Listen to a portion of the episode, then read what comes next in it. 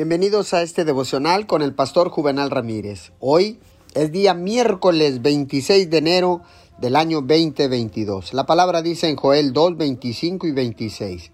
Yo les compensaré a ustedes por los años en que todo lo devoró ese gran ejército de langostas que envié contra ustedes, las grandes, las pequeñas, las larvas y las orugas Ustedes comerán en abundancia hasta saciarse y alabarán el nombre del Señor su Dios, que hará maravillas por ustedes. Nunca más será avergonzado mi pueblo. A lo largo de toda la escritura, Dios perdonó, redimió y usó a personas comunes de maneras poderosas. Nuestro Dios es el Dios de los cambios, segundas oportunidades y nuevos comienzos. Tal vez esté atrapado, congelado en un momento, Podría ser un fracaso personal de algún tipo o algo completamente fuera de su control, como una enfermedad o la muerte de un ser querido.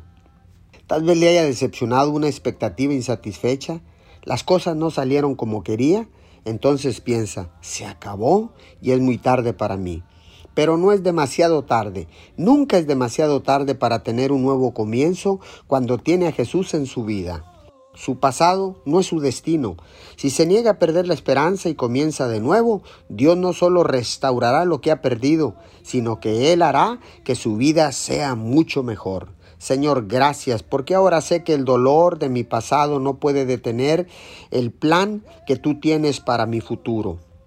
Los fracasos no definen quién soy. Ahora sé que tú, Señor, eres quien define mi vida. Te damos gracias en el nombre de Jesús.